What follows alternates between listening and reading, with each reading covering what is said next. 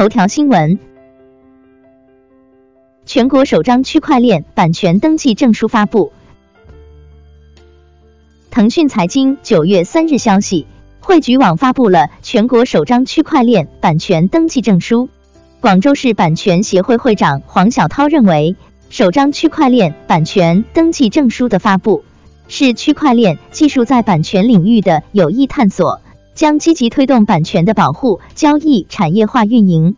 汇聚网相关负责人表示，通过区块链数字版权登记存证服务，能够让用户三分钟获取区块链存证证书保护。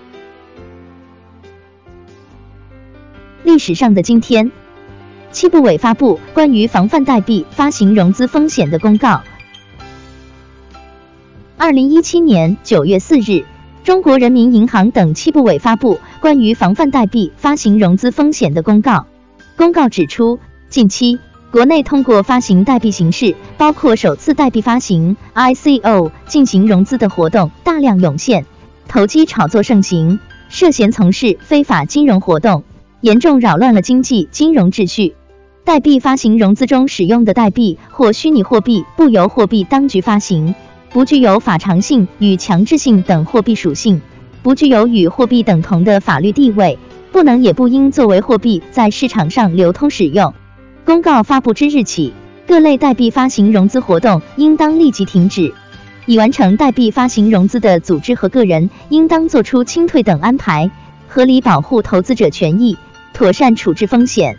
有关部门将依法严肃查处拒不停止的代币发行融资活动。以及已完成的代币发行融资项目中的违法违规行为。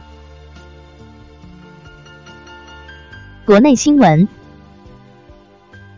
中国金融时报称，区块链技术与央行数字货币需求存在分歧。中国金融时报刊发区块链技术与央行数字货币需求的分歧和应对文章称。区块链技术与央行数字货币分歧主要存在于以下三方面：一、区块链去中心化与央行数字货币顶层结构的分歧；二、区块链私钥依赖性与央行数字货币受众群体普适性的分歧；三、区块链交易信息可知性与央行数字货币保密要求的分歧。而应对分歧的可行化建议可分为：建分离协作的联盟链双圈体。商业银行接受委托成为交易的实际执行者，以及技术手段多管齐下，防止核心数据泄露三大方面。罗斯莱克称，中国可以更好的结合区块链等技术，推出新产品、新服务。据中国金融新闻网报道，国际货币基金组织副法务总监、FinTech 工作组联合负责人罗斯莱克称。从 IMF 的角度来看，金融科技的含义十分广泛，不只限于各项技术，而是覆盖了互联网、云计算、分布式账簿计划、区块链及加密货币等系统，也包括人工智能、大数据、生物统计数据、API 及移动通信等科技。这些技术在中国都得到了很好的体现。中国可以将以上技术更好的结合，推出激动人心的新产品与新服务。中国人民大学研究员杨望指出，区块链与防伪的结合既是开创，也是风口。据腾讯财经消息，中国人民大学国际货币研究所研究员杨望撰文指出，区块链的入局或是防伪事业的一大福音。未来区块链与防伪的结合必然既是开创，也是风口。杨望认为，传统商品防伪的痛点在于。一是中心化储存数据，有因自身利益篡改的风险；二是供应链各企业独自记账，导致信息孤岛效应，数据不易于追溯。区块链的入局能相对从两个层面解决上述难题。渝中区委书记黄玉林表示，争取加快在高端农产品供应链及金融服务等领域的应用落地。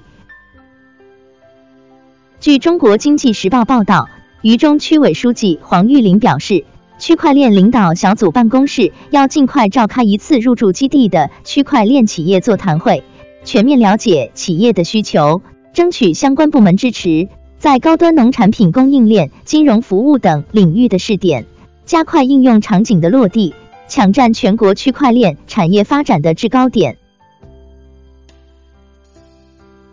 快播科技将正式清算破产，CEO 王新曾被曝或在区块链领域创业。据新京报消息，快播科技将正式清算破产。全国企业破产重整案件信息网披露，深圳金亚泰科技有限公司对深圳市快播科技有限公司（以下简称快播公司）提出的破产清算申请，被广东省深圳市中级人民法院裁定即日起生效。二零一八年二月七日，快播 CEO 王兴刑满出狱，多次被曝或创业，比如区块链领域。丹马锡正式否认参与比特大陆 IPO。据 Cointelegraph 报道，根据八月三十日的官方声明。总部位于新加坡的投资公司丹马锡已正式否认参与加密货币挖矿巨头比特大陆的首次公开募股 IPO。根据声明，丹马锡不是比特大陆的投资者，也从未与比特大陆进行过谈判。所有关于丹马锡参与比特大陆 IPO 的报道都是假的。国际新闻：加密货币财团计划。改造大凯珀尔岛，用加密货币支持房地产交易。据悉尼先驱晨报消息，一个加密货币财团计划将位于昆士兰中部的大凯珀尔岛改造为一个高科技岛屿，包括豪华度假村、私人别墅和公寓、高尔夫球场、零售商店和码头。届时，该岛将会有世界上最大的加密货币支持的房地产交易。开发商称。此建筑计划预计将于明年开工，并在五年内完工，并声称得到了澳大利亚各级政府、联邦、州和地方政府的支持。普茨茅斯市或成为美国最加密货币友好城市。据 Bitcoin Exchange Guide 消息，美国新罕布什尔州的普茨茅斯市 （Portsmouth） 或将成为美国最加密货币友好的城市。数据显示，该州拥有二十四家接受加密货币支付的企业，包括餐馆、酒吧、美发店、瑜伽馆等。文章称，虽然纽约、阿姆斯特丹和湾区有更多的企业接受加密货币，但按人均计算，普茨茅斯市是最加密货币友好城市的有力竞争者。肯尼亚经济事务研究所将组织讨论加密货币监管。据 t k m a n i g 报道，肯尼亚经济事务研究所 （IEA） 将于九月六日主办一个公共论坛，以审查目前肯尼亚的加密货币监管框架。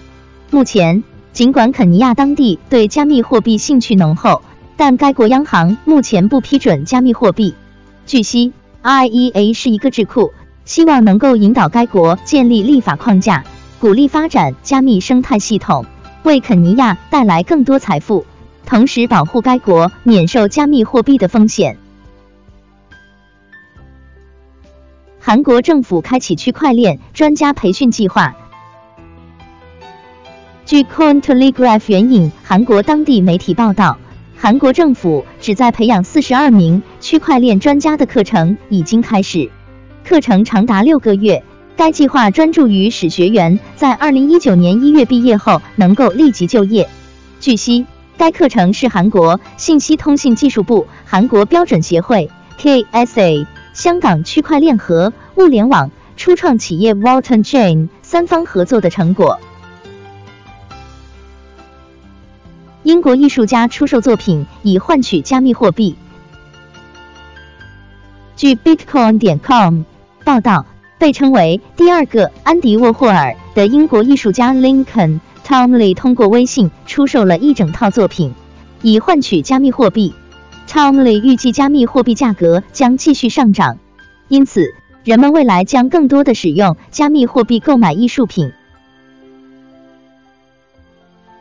今天的必须听新闻播报就到这里，感谢各位听众的支持，明天再见。